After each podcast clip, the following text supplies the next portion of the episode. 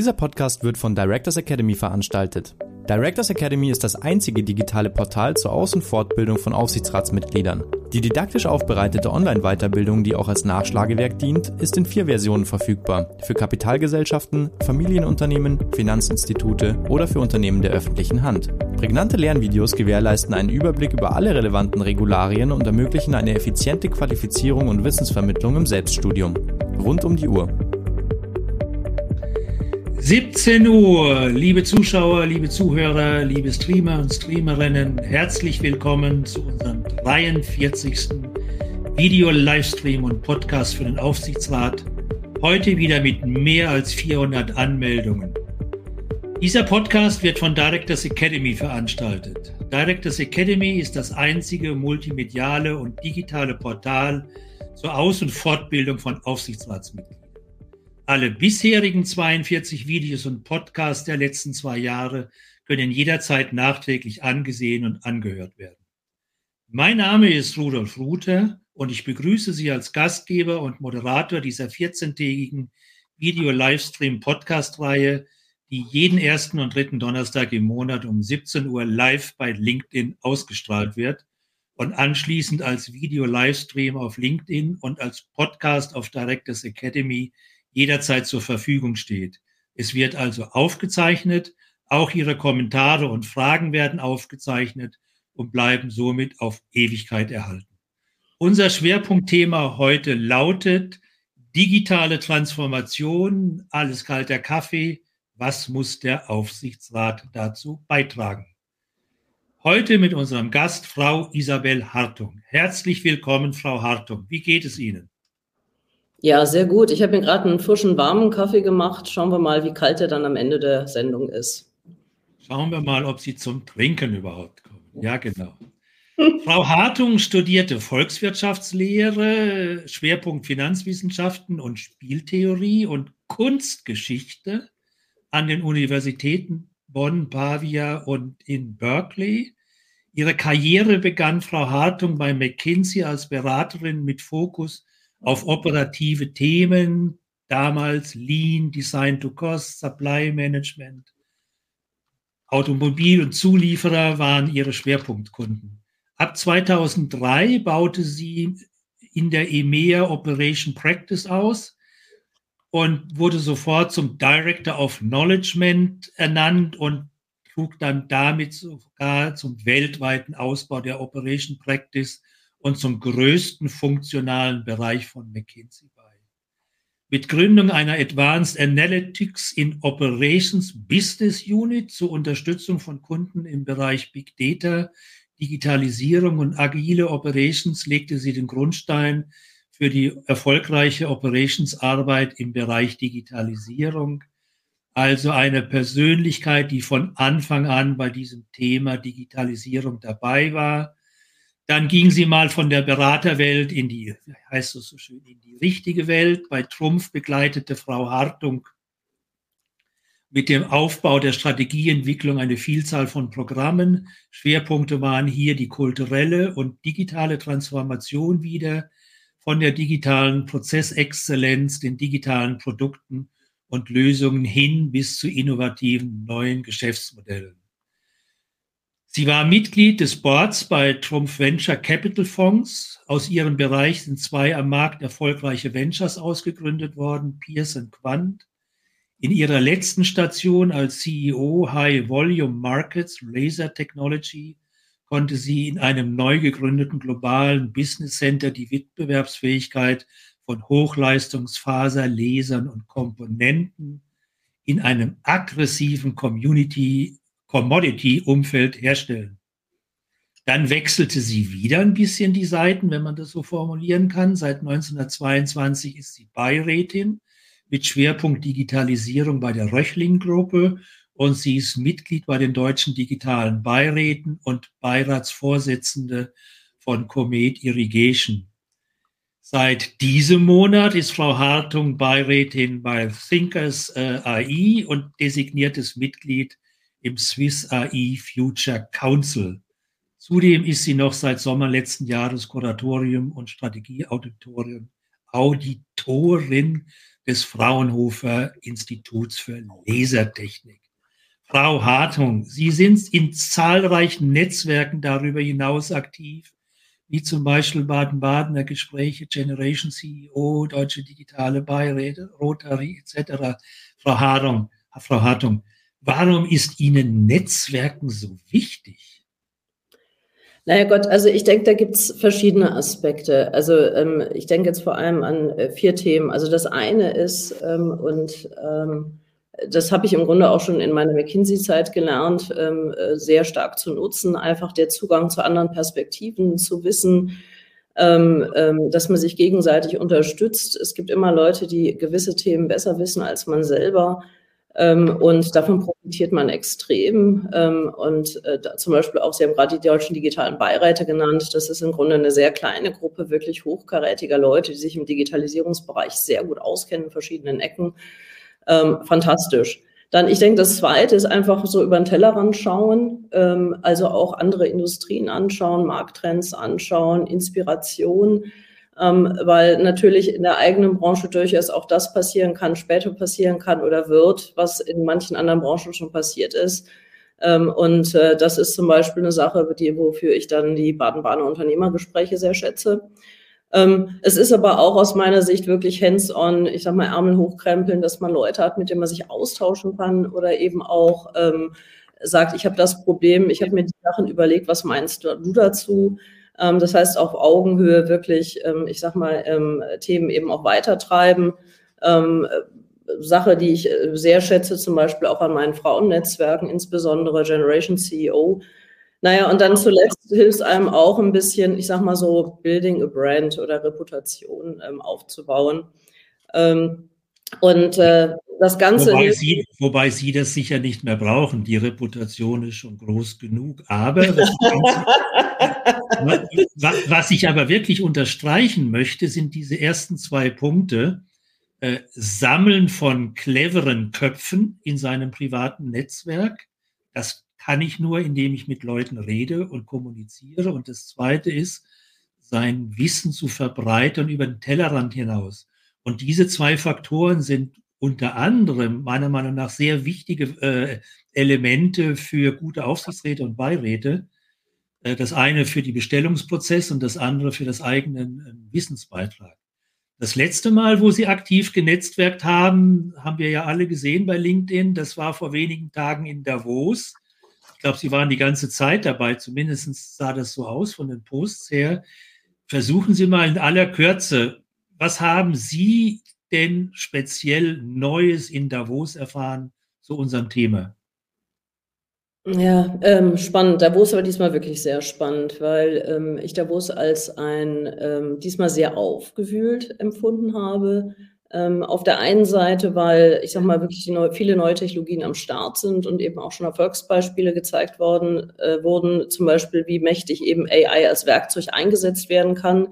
Ähm, aber auf der anderen Seite eben auch, ähm, ich sag mal, wo AI nicht eingesetzt werden sollte. Sam Altman hat äh, zum Beispiel ein Panel gestartet mit der Frage, wer würde, wer würde von Ihnen denn sein Auto von AI fahren lassen? Da haben sich ganz viele Leute gemeldet und er hat nur gelacht und sagt, ich auf keinen Fall ähm, was natürlich dann klar ist.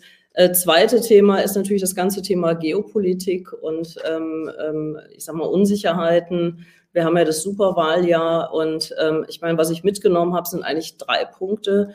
Ähm, wir müssen uns als Unternehmen äh, nach wie vor resilient resilienter aufstellen und eben auch immer einen Blick darauf haben, wie stehen wir finanziell, ähm, zweitens, Digitalisierung und AI zähle ich unter Digitalisierung, aber da kommen wir nachher noch drauf. Das Potenzial muss einfach gehoben werden, um eben Produktivitätssteigerung eben auch hinzubekommen, ähm, Fachkräftemangel zu ähm, begegnen. Ähm, und lokale Probleme lassen sich oft nicht lokal lösen. Das gilt genauso für Staaten wie für Unternehmen. Das heißt, dieses ganze Thema Kollaboration als Fähigkeit weiter auszubauen, ähm, um eben gemeinsam ähm, Themen anzugehen, sich weiterzuentwickeln und dadurch eben auch besser dazustehen. Ja, und im Endeffekt, wir müssen es in die, in die Hände nehmen selber. Wir können jetzt nicht jammern und auf die Rahmenbedingungen schauen. Ja, ich glaube, das ist auch so die wichtigste Erkenntnis, die überall jetzt, glaube ich, so an die erste Priorität kommt. aufhören mit Jammern, wir müssen etwas machen und wir haben es immer geschafft, also schaffen wir es äh, auch jetzt in dieser kritischen Situation. Wie gesagt, vor zwei Jahren haben Sie, ich habe gesagt, die Seiten gewechselt. Das hört sich immer so blöd an. Also was ich damit meine, ist von der Vorständin hin zum wahrscheinlich Berufsaufsichtsrat und Beirat, wenn ich schon die Liste der tollen Mandate sehe. Frau Hartung, können Sie sich noch erinnern, wie das war, als Sie zum ersten Mal zur Aufsichtsrätin berufen wurden? Warum war das? Können Sie dafür viele, die uns zuhören und auch zum ersten Mal berufen werden wollen, äh, vielleicht mal schildern, wie das war? Ähm, also ich war sehr dankbar ähm, und ähm, natürlich auch extrem begeistert, äh, vor allem, weil mein erstes Mandat ähm, war ja das bei Röchling. Ähm, und äh, Röchling ist eine unglaublich ähm, beeindruckende Firma, seit 200 Jahren sozusagen in Familienbesitz. Ähm, ein sehr wertschätzender Umgang und gleichzeitig, ich sag mal, Hochleistungstechnologie, also Hochleistungskunststoffe in verschiedenen Bereichen. Und ähm, als ich dann, und das ging ja dann mehreren Schritten, erste Gespräch dann mit den Gesellschaftern, ähm, dann nachher nochmal ähm, sich auch vorstellen, Fragen stellen, als dann klar war, okay, das klappt und das passt, hatte ich so das Gefühl, das passt auch als Team oder eben auch auf der persönlichen Ebene. Ähm, und gleichzeitig auch das Gefühl, ähm, ich kann da hoffentlich dann auch, ähm, ich sag mal, einen Beitrag inhaltlicher Natur leisten und einfach das Team nicht nur größer, sondern auch stärker machen. Ja. Liebe Zuschauer, liebe Zuhörer, Sie wissen immer kurz nach dem Anfang habe ich immer eine Frage für Sie, die heute ganz einfach ist und die man mit einer Zahl, und zwar mit einer Jahreszahl beantworten kann. Und zwar lautet meine Frage, seit wann sprechen wir in Deutschland von der digitalen Transformation? Seit wann sprechen wir in Deutschland von der digitalen Transformation? Bitte antworten Sie nur mit einer Jahreszahl. 3, 2, 1 und bitte auf den Sendeknopf als ich mir die Frage ausgedacht habe, war ich mir selber unsicher, wann denn das war. Und äh, wenn Sie mal reinlesen, die Geschichte der Digitalisierung beginnt 1930 und 1940 und wir sprechen bereits seit 1990 über digitale Transformation. Und Deswegen kommt auch so ein bisschen unser provokanter Titel, digitale Transformation, alles kalter Kaffee. Aber Frau Hartung, Sie können uns da besser helfen. Was ist denn digitale Transformation? Wie würden Sie digitale Transformation definieren?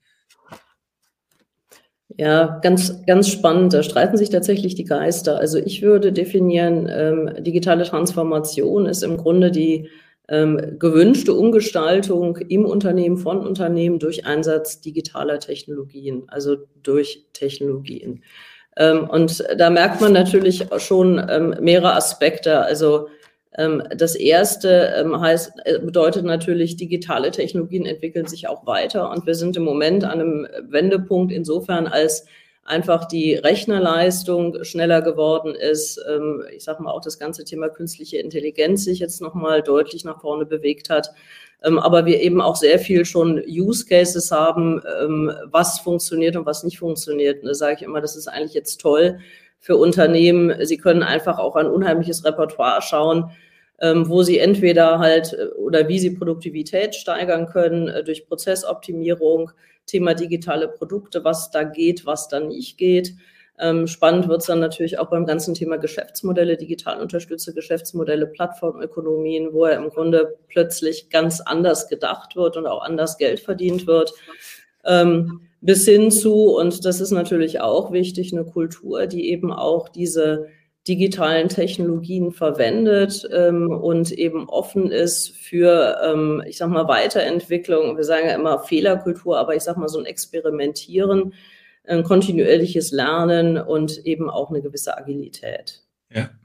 Und das Interessante ist, so wenn ich das aus dem Augenwinkel sehe, der Großteil unserer Zuschauer und Zuhörer äh, haben das die Jahreszahl so 2010 plus minus genannt. Also äh, deutlich später, als wie eigentlich die digitale Transformation schon ein Thema ist. Aber es ist völlig müßig zu repetieren, wann kam das Internet und wann kam das iPhone etc. Für mich ist eine viel spannendere Frage, Frau Hartung, was kommt denn nach der digitalen Transformation? Gehört KI bzw. AI noch zur digitalen Transformation oder ist das schon ein neues Zeitalter? Und ist KI und AI dann das Letzte oder was kommt dann danach? Ja, ähm, auch da, also ich persönlich sehe im Grunde, ähm, und ich meine schon, der Definition war ja ähm, angelegt, neue Technologien eröffnen neue Möglichkeiten und digitale Transformation ist für mich so ein bisschen wie lebenslanges Lernen. Und natürlich muss sich ein Unternehmen Ziele setzen, also eine digitale Strategie. Ähm, aber das heißt nicht, dass ich irgendwann fertig bin und sage, so, jetzt hier, ich bin am Ziel, ich bin der Erste. Ähm, ich denke aber, dass natürlich die Themen, ähm, die Sie angesprochen haben, ähm, schon, ich sag mal, sich verändern, ja. Und zum Beispiel die Rolle von künstlicher Intelligenz wird zentral, ja, in der Prozessautomatisierung, Entscheidungsfindung. Bis vor kurzem war ein Credo, wir arbeiten erstmal ewig lange daran, Daten ähm, sauber herzustellen und gut abzulegen. Und äh, wir merken, dass wir jetzt mit künstlicher Intelligenz im Grunde auch auf ungeordnete Daten bis zu einem gewissen Punkt zugreifen können. Ja. Dann ähm, sehe ich, dass das Thema Konnektivität halt ähm, vom, vom Internet, also von IoT im Grunde weggeht und im Grunde alles miteinander verbunden wird. Ja, Geräte werden verbunden, nicht nur in der Produktion, sondern eben auch im Consumer Goods Bereich ähm, und wir dadurch eine stärker datengesteuerte Welt haben, dadurch auch wieder neue, ich sag mal, Geschäftsmodelle möglich sind. Ähm, ich sehe das Thema Hyperpersonalisierung, weil ich halt immer mehr transparent bin, ich Informationen über die einzelnen Leute bekomme, das eben auch. Ähm, Quantencomputing als ganz großes Thema. Und ich meine, da gibt es ja auch verschiedene verschiedene, ich sag mal, ähm, Stationen, also von ähm, Quantentechnologie für Sicherheit, ähm, von Verschlüsselung von Daten ähm, ähm, bis hin zu eben zur Lösung von komplexeren oder speziellen Problemen. Also insofern ähm, sehe ich das als Element der digitalen Transformation und man muss im Grunde immer wieder innehalten und schauen, welche technologischen Möglichkeiten gibt es und was heißt das eigentlich für mein Unternehmen und wo kann ich einen Nutzen rausziehen, was für Use Cases gibt es. Ja, und äh, Ihr Stichwort lebenslanges Lernen, also nicht nur als Unternehmen, als Organismus, als Ganzes, sondern natürlich für die einzelnen Elemente, Vorstände, Führungskräfte und auch Aufsichtsräte und Beiräte ist natürlich das Schlüsselwort äh, zu unserem Thema. Äh, was muss der Aufsichtsrat aktiv dazu beitragen? Und da ist natürlich äh, die klassische Frage, Anständige, verantwortungsbewusste Aufsichtsräte haben auch in der Vergangenheit jedes Problem rechtzeitig gemeistert und gelöst. Sonst wäre die deutsche Wirtschaft zusammen mit den Unternehmern und Vorständen ja auch nicht so erfolgreich gewesen. Aber jetzt bei dieser rasanten Geschwindigkeit, äh, wie hat denn dieses rasante, äh, die rasante Geschwindigkeit mit digitaler Transformation in den Unternehmen das Leben des Aufsichtsrats denn verändert im Vergleich zu früher? Ist die Bedeutung des Aufsichtsrats ja, besser geworden, anders geworden, bedeutungsvoller geworden? Hm, also ich glaube, also aus meiner Sicht bleibt die Schlüsselrolle ja im Grunde bei den fundamentalen Verantwortungen. Und ähm, da sehe ich jetzt eher stärker die Diskussion, ähm, Aufsicht und Überprüfen versus eben auch Sparing Coaching. Ähm, und ich glaube, an der Stelle, ähm, und das sind ja auch Diskussionen, die, ähm, ich sage es mal zum Beispiel durch die Clara Christina Streit, die am Corporate Governance Codex gerade ähm, den ähm, leitet, das sind ja Diskussionen, die es geführt werden und ähm, wo natürlich der Aufsichtsrat wiederum auch der Geschäftsführung helfen kann, weil ich denke einfach, und das Thema digital ist nur eins von vielen Themen, dass so viele Themen rumschwirren, dass man halt schauen muss, wo kriegt man die Expertise her. Ähm, Sie haben das Thema Netzwerk ja vorhin angesprochen. Wie kann ich über mein Netzwerk vielleicht auch Expertise reinholen ähm, für gewisse Zeit, um eben einen Übergang ähm, hinzubekommen und gute Entscheidungen zu treffen. Aber ähm, ich meine, wenn man sich jetzt mal überlegt, als Aufsichtsrat, die Digitalisierung hat es ja auch geholfen. Also wir haben jetzt äh, fast überall Portale, in denen im Grunde Dokumente abgelegt werden. Ähm, das ist sehr nett. Ähm, wir haben ähm, spätestens seit Corona ähm, meistens einen Mix aus echten und virtuellen Sitzungen und Videokonferenzen.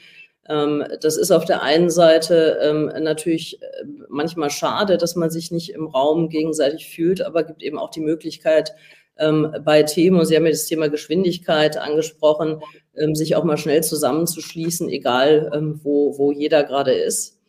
dann äh, sehe ich mehr und mehr oder nutze mehr und mehr auch digitale Tools zur Vorbereitung. Also ich bin jetzt gerade bei Thinkers zum Beispiel im Beirat reingekommen das gibt die Möglichkeit, eben äh, Suchanfragen ähm, systematisch ähm, im Grunde ähm, regelmäßig laufen zu lassen und Auswertungen zu bekommen, die ich dann verwenden kann, sei es bezüglich Marktwettbewerber, ähnlichen Geschichten, ähm, um, um eben auch, ich sag mal, Input für die Aufsichtsratssitzung zu haben.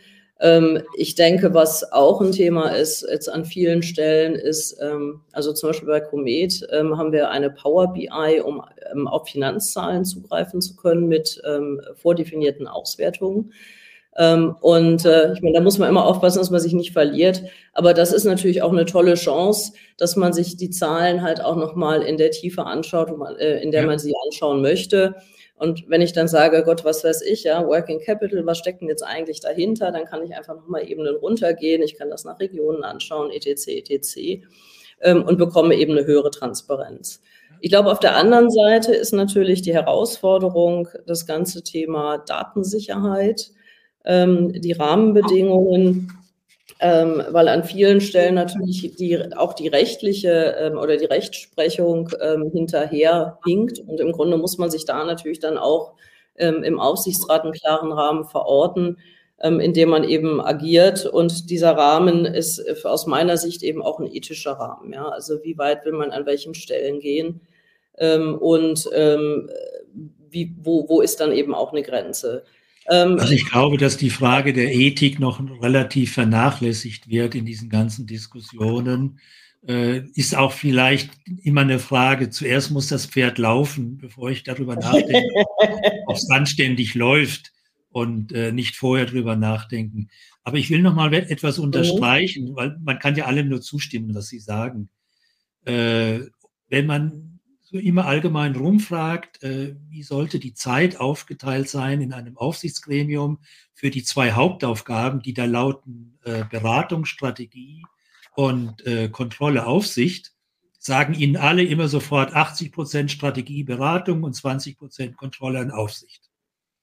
Wenn Sie dann mit den Praktikern reden, und das hat sich zum Beispiel gestern auch wieder gezeigt bei einem ganz tollen Seminar von der KPMG, von mhm. ihrem ACI-Institut, welche neuen rechtlichen, regulatorischen Bürokratissen, Bürokratie-Wahnsinnsthemen auf die Unternehmen zukommen. Mit der direkten im Gesetz stehenden Verantwortung, das ist teilweise steht im Gesetz, es muss nicht vom Wirtschaftsprüfer geprüft werden, es muss aber dann der Aufsichtsrat prüfen. Bedeutet das in der Praxis, dass ja für diese neuen Herausforderungen, die Sie gerade geschildert haben, ja relativ wenig Platz ist in den Aufsichtsgremien.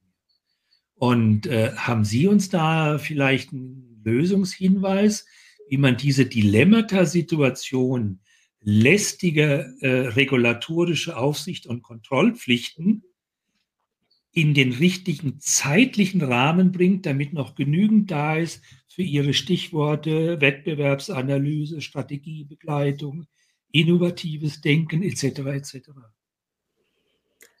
Naja, also ich glaube, ähm, ich, ich, bin tatsächlich bei Ihnen. Ähm, Strategie ist wichtig, aber das Thema Aufsicht ähm, ist mindestens genauso wichtig, weil wenn wir im Grunde keine solide Basis haben, können wir uns ja noch so schöne Strategie machen. Ja. Ähm, und äh, ich glaube, äh, wie man das, wie man das anpacken kann, ähm, ist auf der einen Seite eben ähm, über das Jahr sich klaren Fahrplan geben, wie man im Grunde auch die verschiedenen Themen von Review ähm, und eben auch Diskussionen, zukunftsgerichteten Diskussionen eben auch verteilt.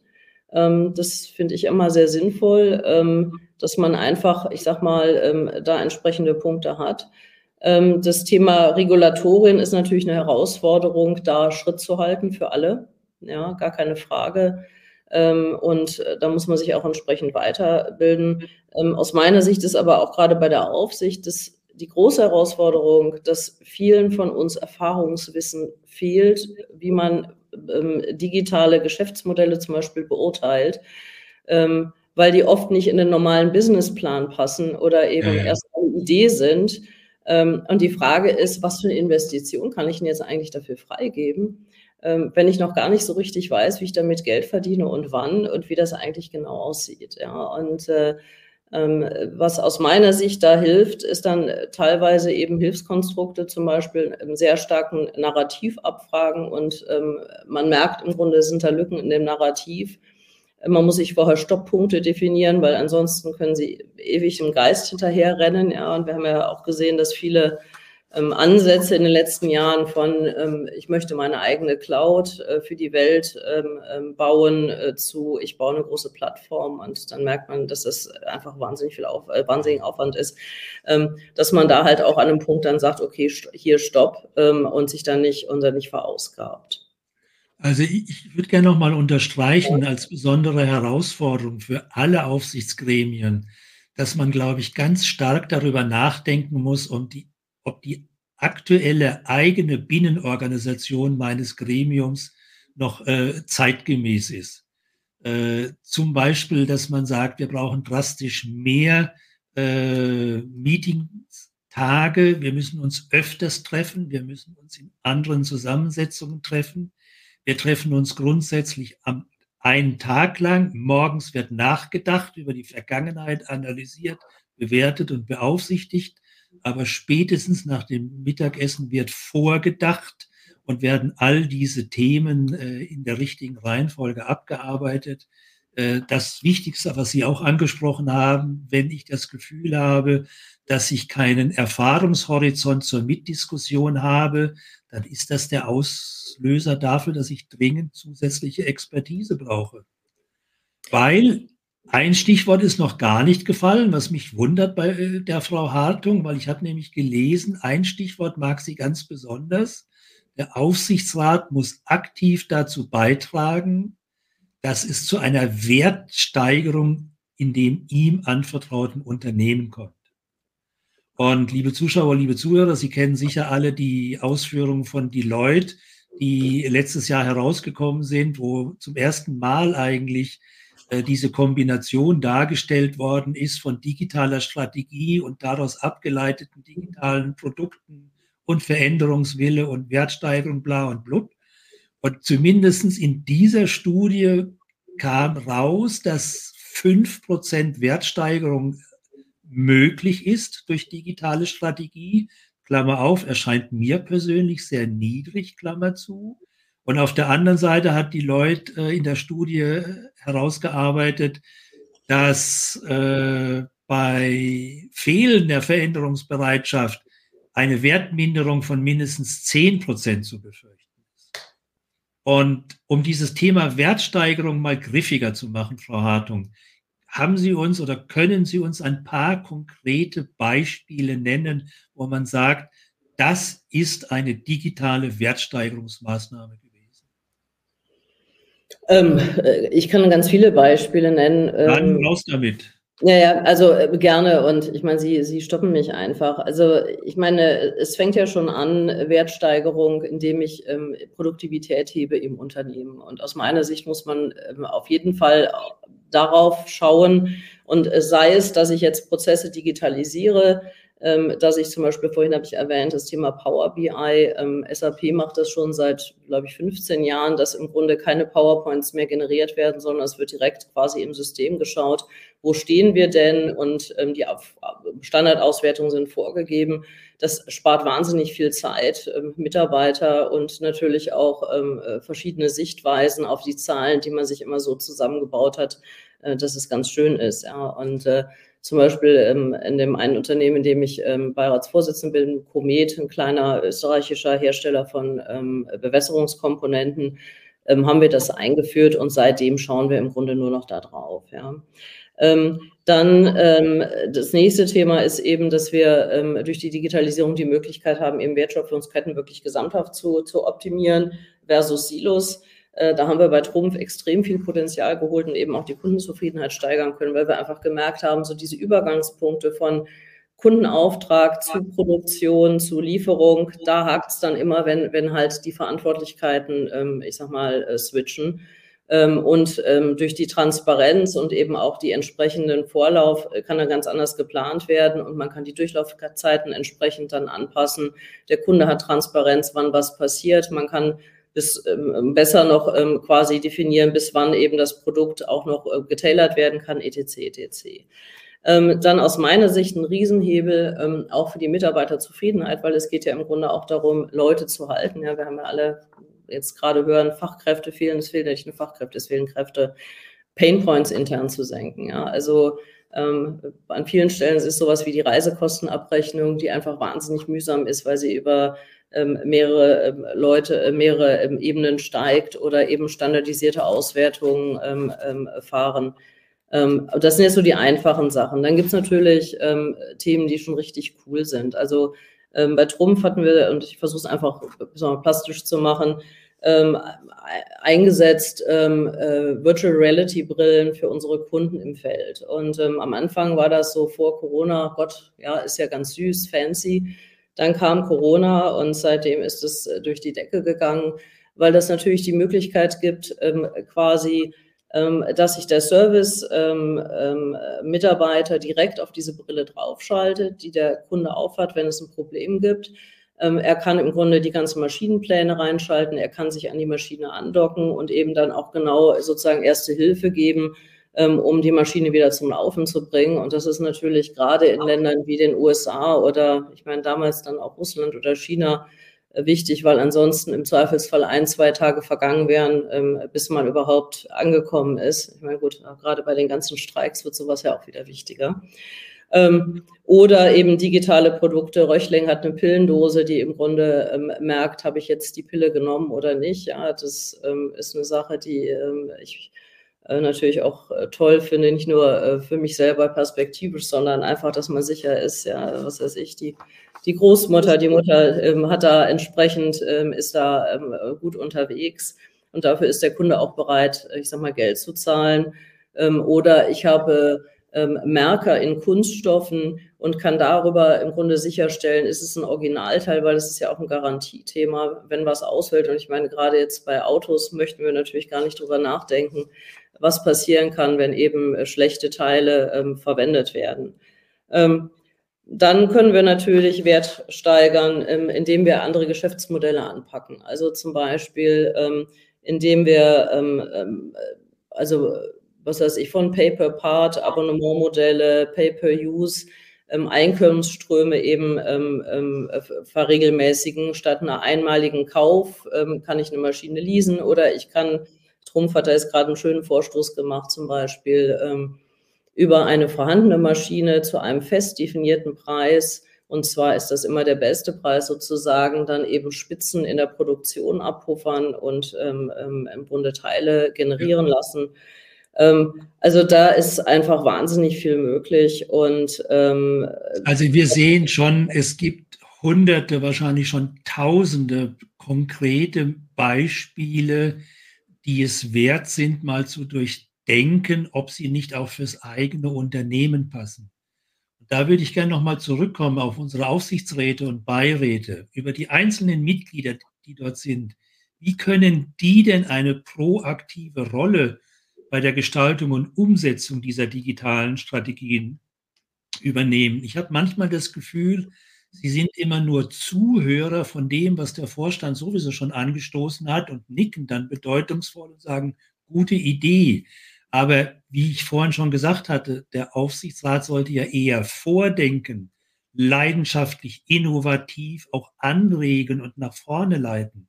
Also kurz die Frage, wie kann ein Aufsichtsrat eine proaktive Rolle hier einnehmen? Gut, ich denke, also da gibt es ja verschiedenste, verschiedenste Elemente. Also ich meine, es fängt an und ähm, ich meine, wir waren ja gestartet mit den Netzwerken. Ähm, einige Branchen sind weiter, andere sind weniger weit. Im Grunde über halt auch Beispiele oder Sparing ähm, ähm, quasi Inputs zu geben, ähm, was man sich denn nochmal anschauen könnte, was man tun sollte. Ähm, ich glaube, eine aktive Rolle des Aufsichtsrates ist aber auch zu schauen, inwieweit passt denn die digitale Strategie zur Strategie. Und das war ja, ich meine, Sie haben ja vorhin die Deloitte-Studie erwähnt, ähm, eine der wichtigen Elemente für, ich sage mal, diese Wertsteigerung, wenn ich irgendwas mache in digital und ich habe irgendeine Strategie und das sind einfach zwei verschiedene Dinge, ähm, dann habe ich nicht viel gewonnen. Das muss im Grunde ganz eng ineinander greifen. Und das Gleiche gilt auch für die digitalen Produkte. Ähm, proaktiv muss der Aufsichtsrat aus meiner Sicht auch sehr stark auf das ganze Thema Risikomanagement äh, schauen, von Cybersecurity über Datensicherheit, ähm, und ähm, da eben auch ein Verständnis für haben, wo steht denn das Unternehmen ähm, und im Zweifelsfall proaktiv auch einfordern, ähm, dass vielleicht das von extern im Zweifelsfall ein Rating gegeben wird oder zumindest mal geprüft wird, äh, wo sind denn Schwachstellen und wie kann man die beheben. Ähm, und ähm, natürlich ganz klar Fortschrittsüberwachung. Also im Grunde ist es ja jetzt so, dass die meisten Unternehmen ähm, als Teil ihrer Strategie eben auch Elemente haben, die man jetzt sozusagen der Digitalisierung zurechnen kann. Das sind mehr und mehr. Ähm, und da geht es ja im Grunde auch um eine Fortschrittsüberwachung oder Wirksamkeit oder eben auch Impulse, wie kann man denn vielleicht schneller werden. Ähm, darauf drängt zu priorisieren, ist aus meiner Sicht eines der Themen, ähm, was an vielen Stellen ähm, extrem wichtig geworden ist, weil oft Unternehmen sich verzetteln und zu viele Themen machen. Ja, und ähm, weil einfach auch zu viele Themen, Trends und äh, Probleme auf sie einstürzen. Und äh, ich halte den zweiten Punkt sehr wichtig, den Sie gesagt haben. Wir reden immer gerne und nur oft äh, über digitale Transformationschancen und Wertsteigerung etc. Aber unglücklicherweise birgt natürlich digitale Transformation auch Risiken, wie von Ihnen angesprochen, nicht nur, aber auch Cyber äh, Security, Datenschutz etc. Und das ist dann natürlich auf alle Fälle die oberste Aufgabe des Aufsichtsrates. Äh, IKS, Risikomanagement, muss er nicht nur verstehen, er muss es sogar prüfen und in seinem Aufsichtsratsbericht einmal im Jahr erklären, dass er das für richtig hält. Und äh, da bin ich schon gespannt, äh, wie oft es oder wie lange es noch dauert, dass hier blind geschrieben wird, wir haben keine Cybersecurity-Probleme und Datenschutzprobleme. Aber lassen Sie mich mal auf einen anderen Aspekt kommen, äh, der ja grundsätzlich gilt. Wir haben viele, viele Entscheidungen, viele, viele Themen, die der Aufsichtsrat analysieren, bewerten und entscheiden muss. Äh, dazu gehört auch digitale Transformation, aber digitale Transformation ist ein bestes Beispiel dafür, dass man sehr oft schnelle Entscheidungen braucht. Da kann man nicht monatelang drüber diskutieren, macht man es oder macht man es nicht. Wir sehen ja zum Beispiel die rasante Entwicklung von ChatGPT. Und jetzt meine konkrete Frage an Sie als äh, erfahrene Aufsichtsrätin. Wie kann der Aufsichtsrat sicherstellen, dass er nicht nur über dieses ausreichende Verständnis für technologische Trends verfügt, sondern auch zeitnah fundierte Entscheidungen treffen? Gut, also ich sag mal, zeitnah Entscheidungen haben wir ja schon drüber gesprochen. Ich meine, im Zweifelsfall entweder per Umlaufbeschluss oder eben spontan auch nochmal zusammenkommen. Ähm, und ich sehe auch, also ähm, in allen Gremien, in denen ich bin, dass dieses traditionelle, es gibt zwei oder vier Sitzungen pro Jahr im Grunde ähm, ergänzt wird durch unterjährige Touchpoints wir haben also, sei es bei Röchling, zwischendurch wirklich Blogs drin, wo wir sagen, wenn wir sie brauchen, nutzen wir sie. Ähm, und wenn, wenn jetzt wirklich die Hütte brennt, was aber ähm, in dem Fall jetzt noch nicht passiert ist, ähm, dann kann man sich auch mal kurzfristig zusammenraufen. Die nächste Frage ist natürlich dann, und Sie haben ja das Thema Kompetenz angesprochen, ähm, haben wir alle genug Kompetenz, ähm, äh, ein digitales Thema zu beurteilen. Da muss man sich dann notfalls auch Experten dazu holen, aber natürlich das auch nochmal über, selbst überprüfen, weil es reicht ja nicht, dass man sagt, der Experte hat mir gesagt und ähm, dann im Grunde nickt. Ja. Ja, das ist diese Fremdgutachterverantwortung oder Fremdexpertenverantwortung, die ich da übertrage und dann zu 100 Prozent übernehme. Aber da habe ich eine Gretchenfrage und ich weiß nicht, ob Sie das so direkt beantworten wollen. Wir reden immer von den Kompetenzen, jetzt reden wir von der Digitalkompetenz. Sie nannten das vorhin auch ausreichende Erfahrungskompetenz in dem Bereich. Äh, wenn jemand dieses heute nicht hat, Frau Hartung, kann er sich das noch anlernen, antrainieren? Oder muss er nicht einfach sagen, ich bin im Aufsichtsrat für andere Themen zuständig und dieses Thema, da brauchen wir mindestens ein bis zwei neue Köpfe mit dieser entsprechenden Expertise. Also die Gretchenfrage ist, kann ich das noch lernen, um ein adäquater Gesprächspartner und Vordenker zu sein? Ja, also da gibt es ähm, aus meiner Sicht zwei Gretchen-Antworten. Also die eine Antwort ist, ähm, und wir haben es ja schon mal anklingen lassen, aber nicht so explizit gesagt, ähm, aus meiner Sicht muss sich ein Aufsichtsrat regelmäßig ähm, überlegen, was für ein Kompetenzprofil brauchen wir denn und sind wir richtig aufgestellt? Ähm, weil es gilt ja nicht nur für Digitalisierung, das gilt ja auch für ESG und weitere Themen, die jetzt, ähm, ich sag mal, äh, zunehmend dazukommen. Ja. Ähm, und ähm, im Zweifelsfall dann halt auch personell, äh, personell Veränderungen vornehmen.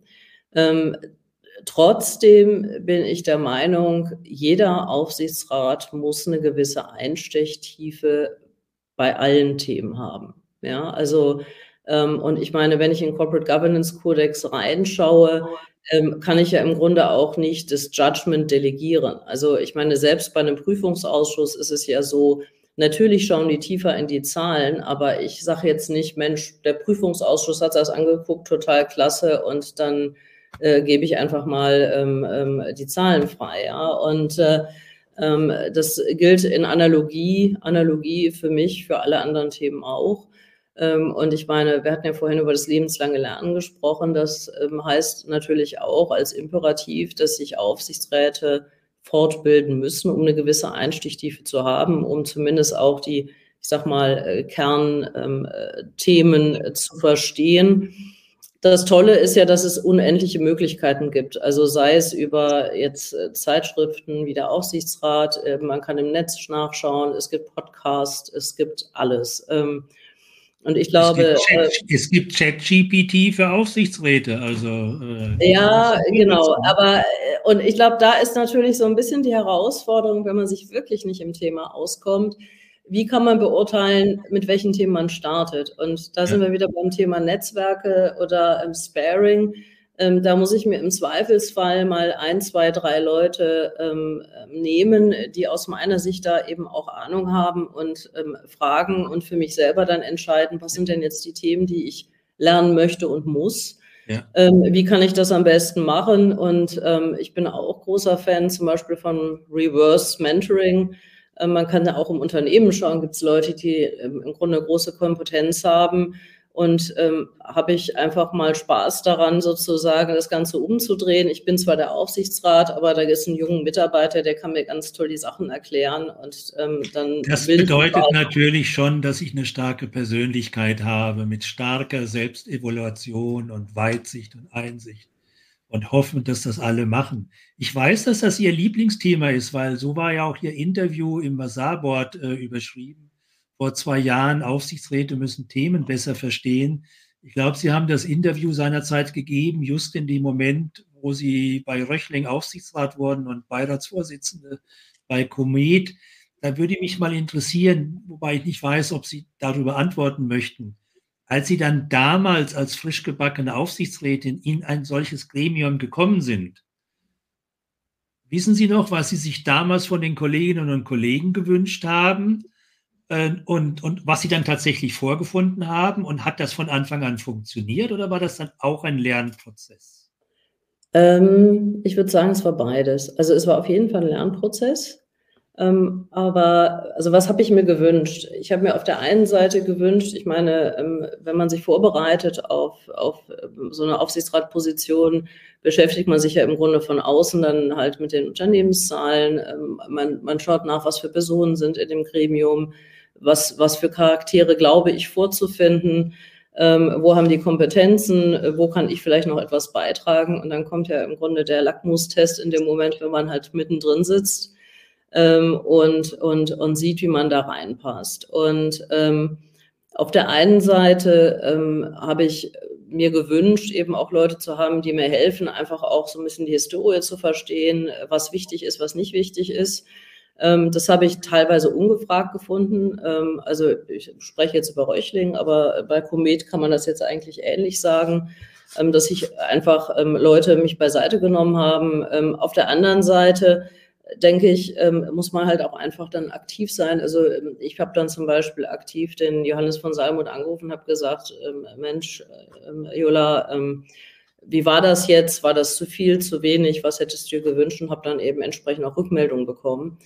Ähm, und ähm, das hilft natürlich. Und äh, auf der anderen Seite muss ich sagen, toll, dass ich auch so offene Rückmeldungen bekommen habe. Ja. Und was ich mir auch gewünscht habe, und ich meine, auch da muss man dann vielleicht die Hand heben, zu sagen, das Unternehmen kann ich natürlich besser verstehen, wenn ich bei, ich sag mal, ähm, einigen großen Werken mal vor Ort war oder auch mit der Geschäftsführung mal, ähm, ähm, ich sag mal, ähm, etwas intensiver sprechen konnte. Und das war alles möglich. Also insofern. Ähm, ich meine, das ist diese Überschrift, wie ich es immer bezeichne, verstehen, lernen.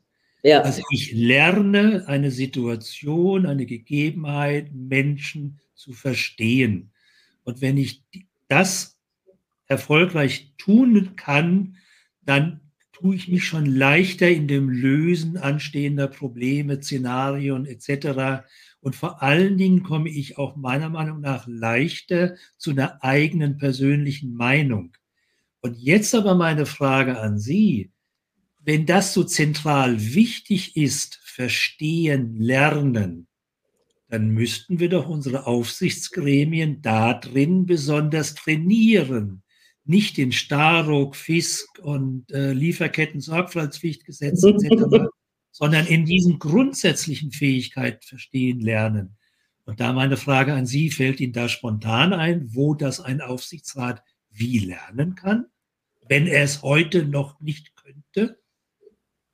Ja, das ist ganz spannend. Also ich meine, verstehen, lernen heißt ja im Grunde einmal sich auf andere einlassen und ähm, eben auch äh, nachvollziehen, was die anderen haben und auf der anderen Seite natürlich auch einfordern. Ähm, wo ein Aufsichtsrat das lernen kann, weiß ich nicht, aber ich glaube, man kann, also äh, fällt mir schwer zu sagen, ähm, äh, das ist ja eigentlich eher, ich sag mal, in der Interaktion mit einzelnen Leuten aber man kann das zum Beispiel sehr aktiv in Aufsichtsrat einbringen. Also zum Beispiel in meinem Beirat bei Comet ähm, haben wir dann ähm, am Anfang ähm, und ähm, als wir gestartet haben im Beirat ähm, eine Seite gehabt, da stand so ein bisschen drauf, wie wollen wir denn miteinander umgehen oder ähm, wie wollen wir eben auch diese Sitzung gestalten. Und da war eben auch ganz klar dieses andere Perspektiven zulassen und erstmal verstehen, bevor ich da reinschieße. Ähm, und wir haben halt diskutiert, ist uns das wichtig, wie, wie machen wir das? Ähm, und im Grunde auch nachher dann sozusagen am Ende der Sitzung wieder drauf geschaut und gesagt, naja Gott, ähm, hat das jetzt geklappt? An welchen Stellen war das gut? An welchen Stellen war das nicht so gut? Wie können wir das verbessern? Ja. Ähm, auf der anderen Seite, ich meine, das Thema Mentoring, Coaching hatte ich schon. Ich denke, da können Aufsichtsräte ähm, verstehen lernen und müssen einfach schauen, in, in welcher Dimension in welcher Dimension sie im Grunde, ähm, ich sag mal, Themen auch angehen wollen. Nicht da nachrüsten müssen, ja. Das, genau, wobei es gibt auch, es gibt da auch ganz harte Meinungen. Also vor kurzem hat mir ein Familienunternehmer, wo wir genau dieses Thema besprochen haben, eine ganz klare Antwort gegeben.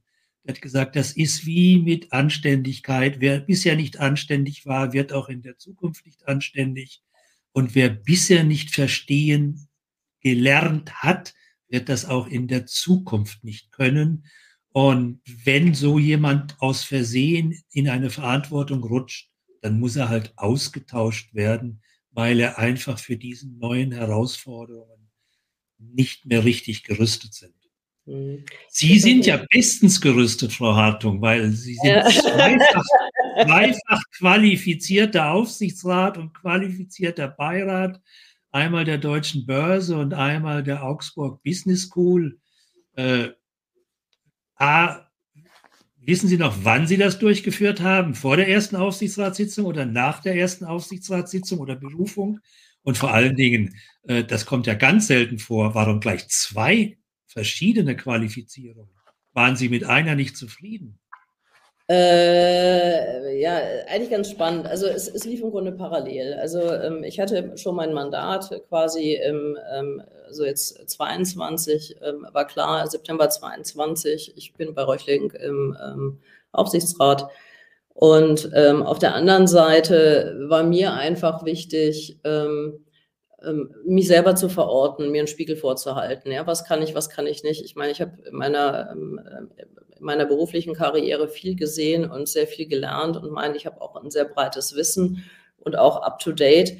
Trotzdem, ähm, weil es ist ja immer die Frage, hat man wirklich die letzten Entwicklungen mitbekommen, sei es, was weiß ich, zur Bilanzierung, Lieferkettenwirtschaft. Ja, also die ganzen, die ganzen wunderschönen äh, gesetzlichen Themen, ähm, aber vielleicht auch Themen, die man einfach nicht so auf dem Schirm hat oder nicht täglich genutzt hat. Und deswegen habe ich gesagt, okay, ich möchte gerne diese Ausbildung machen, ähm, um einfach, ich sage mal, einmal komprimiert ähm, die Themen ähm, zu, äh, ich sag mal, anzuschauen, zu diskutieren. Äh, was auch toll war natürlich, ähm, Sie sind ja dann im Grunde in einer Gruppe mit ähnlichen Leuten, mit denen man sich auch austauschen kann und einfach auch deren Erfahrungswissen eben mit reinnehmen. Ähm, und sie haben ja gesagt, ja Gott, warum jetzt die zwei Prüfungen? Ähm, das war vielleicht auch ein bisschen Ehrgeiz, es waren aber auch einfach sehr unterschiedliche Prüfungen. Also ähm, Deutsche Börse ähm, äh, bietet ja im Grunde eine Prüfung an, das ist nachher eine Multiple-Choice-Prüfung mit 100 Fragen. Ähm, da sind dann Sachen äh, falsch oder richtig, wobei von vier Antworten auch mal vier richtig sein können oder auch vier falsch und alles dazwischen. Ähm, das heißt, da wird sehr stark im Grunde das Wissen abgefragt. Ähm, während ähm, bei ähm, der ähm, Augsburg Business School ähm, sehr viel stärker im Grunde, ich sage mal, eine Case Study vorher gegeben wird. Einen Tag vorher bekommt man ähm, quasi einen Link zu einer Präsentation von einem echten Unternehmen und dann im Grunde wie ein Aufsichtsrat eben diese Information verarbeiten muss, an dem Tag selber zu einem Team zusammengestellt wird, zu einem Aufsichtsratteam, ähm, und dann noch zusätzliche Herausforderungen bekommt und die im Grunde meistern muss und nachher auch vorstellen. Und ich ja. fand einfach diese verschiedenen Aspekte von auf der einen Seite einfach mal das Wissen abprüfen und auf der anderen Seite zu sagen, Mensch, also im, im Doing oder im Mock-up von, wie es denn eigentlich in der Wirklichkeit ist, das einfach mal durchzuspielen, hat einfach auch Spaß gemacht. Die spannende Frage für mich ist, wie halten Sie sich heute fit in dieser rasanten Informations- und Wissensentwicklungen? ESG, Tax Economy und, und, und. Geben Sie uns da zwei, drei Tipps. Wir sind kurz vor dem Ende, aber vielleicht ja. Sie ähm, machen das ja sicher was können wir lernen und uns auch so machen? Ja, also ich finde zum Beispiel der Aufsichtsrat das ähm, ähm, sehr, sehr schöne Publikation, um einfach an den Themen Fachmagazin vom Handelsblatt. Ja, ja, genau, richtig. Ähm, ich schaue aber auch ähm, natürlich ähm, ich sag mal, in mein Netzwerk rein. Ich ähm, habe, also ich sammle immer Themen, wenn ich merke, da ist wieder was Neues, sammle ich das und schaue dann halt im Netz, gibt es dazu was. Äh, muss nicht gleich eine Fortbildung sein, aber kann ich mir relativ schnell das ähm, anlesen. Ähm, dann kann ich ja nur Ihren Podcast hier empfehlen, ähm, der wirklich, ich sag mal, die Breite der Themen ja schon sehr schön, ähm, ich sag mal, strukturiert immer wieder von verschiedenen Aspekten beleuchtet.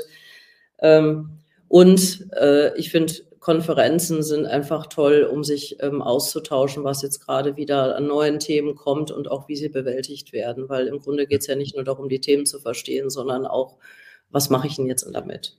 Ja, rechtzeitig ja. vorbereitet zu sein und dann muss also, jeder individuell entscheiden, ob für sein Unternehmen, für seine Verantwortung das jetzt schon ein Thema ist oder vielleicht erst in einem Jahr oder auch immer. Wir sind kurz vor dem Ende, aber ich würde gerne noch einen Schlussgedanken gerne mit Ihnen diskutieren. Äh, nicht nur bei der digitalen Transformation, sondern ja auch bei vielen anderen parallel stattfindenden Transformationen. Vorne dran natürlich ESG und Nachhaltigkeit. Wir sprechen ja schon von Twin Transformation, weil nur noch die Anfänger machen eine getrennte digitale Transformation und nachhaltige Transformation also Twin Transformation, aber es ist völlig egal ist vom Inhalt. Immer werden Transformationen erforderlich, sie werden immer schneller und jetzt meine konkrete Frage, diese Veränderungsfähigkeit des Systems, einschließlich der People Power, als Kern der zukünftigen Wettbewerbsfähigkeit, das muss ich doch messen können, sonst kann ich nicht das, sagten Sie vorhin mal am Anfang, als Aufsichtsrat habe ich die Aufgabe, den Fortschritt zu mhm. begleiten und zu überwachen. Und deswegen meine Frage an Sie, wie kann ich die Veränderungsfähigkeit in meinem Unternehmen messen? Weil, wie gesagt, nur was ich messen kann, kann ich auch kontrollieren. Ja, und Veränderungsfähigkeit ist ja auch genau die kritische Größe eigentlich bei dem ganzen, bei der ganzen Gleichung, ja. Ähm, ja, also ich sag mal, da gibt's da gibt's inzwischen viele Anbieter, die sowas tatsächlich ähm, als Service anbieten. Man kann aber auch, ähm, ich sag mal, über einfache Pulscheck, Mitarbeiterbefragung ähm, im Grunde ins, ins Unternehmen reinhören. Ähm, und da wäre mein Rat oder meine Erfahrung, ähm, lieber häufiger und dafür nicht zu kompliziert. Ja. Ähm, dass man halt auch einfach wie so ein Seismograph merkt, ähm, ist da gerade was ähm, im Busch, ähm, sind die Leute ähm, äh, gerade müde, haben sie es nicht verstanden. Und ich meine, bei der Veränderungsfähigkeit ähm, ist natürlich auch, ich meine, die Fähigkeit muss ja auch, ich sag mal, äh, gefüttert werden mit ähm, einer klaren Kommunikation, wo es eigentlich hingeht. Das würde ich immer auch mit reinbinden, ähm, weil es hilft ja nicht, wenn die Leute ähm, äh, veränderungsfähig sind und jeder eine andere Vorstellung davon hat, wo eigentlich die Reise hingeht. Das ähm, hilft dem Unternehmen nicht wirklich, ja, sondern wir müssen im Grunde eine, eine ähm, gemeinsame Richtung ein, ähm, äh, einlenken und ähm, dann eben auch diesen Weg gemeinsam gehen. Ja, glaube, das ist eine der zentralen Fragen, die ein Aufsichtsrat regelmäßig stellen muss. Äh, was macht unsere Veränderungsfähigkeit und egal welches Thema es ist, wie kann ich daran arbeiten, dass wir da schneller und fitter werden, weil das ist dann wiederum die Basis für Resilienz und Agilität und bla. Ja, fünf Minuten vor dem Schluss, Frau Hartung. Es war ein tolles Gespräch mit Ihnen. Äh, auch Sie kriegen meine zwei Klassiker-Schlussfragen. Das erste ist, gibt es irgendetwas in der deutschen Corporate Governance-Landschaft, was Ihnen positiv oder negativ in den letzten Wochen aufgefallen ist als Aufreger äh, der deutschen Corporate Governance? Ja, also ich musste, ich musste ein bisschen schmunzeln. Es gibt tatsächlich was, was mir positiv aufgefallen ist. Das geht jetzt ein bisschen über das hinaus, was wir gerade besprochen haben. Es gibt ja den ähm, Public Corporate Governance Codex. Und ähm, da gab es eine Aktualisierung, die tatsächlich, äh, ich sage mal, am 13. Dezember letzten Jahres ähm, im Bundeskabinett beschlossen wurde und äh, jetzt quasi zum 1.1. dann auch in Kraft getreten ist. Und wenn man auf die drei Hauptziele schaut oder die Veränderungen, ist das erste die Hebung der Digitalisierungspotenziale. Und ich meine, das ist doch mal ein Wort. Neben Stärkung der Resilienz und Bürokratieabbau. Ja, also, und ich ähm, muss ja jetzt an der, an der Stelle unterstreichen, liebe Zuschauer und Zuhörer, das haben wir nicht abgestimmt, diese Antwort, weil ich bin ja Mitglied der Expertenkommission des Public Corporate Governance Musterkodex äh, unter der Leitung von Professor Papenfuß an der ZU Friedrichshafen. Äh, und äh, demzufolge finde ich das toll, dass das auch im nicht öffentlichen Bereich jetzt sage ich mal, zur Kenntnis genommen worden ist. Und ich finde das ganz toll, dass Sie das erwähnen.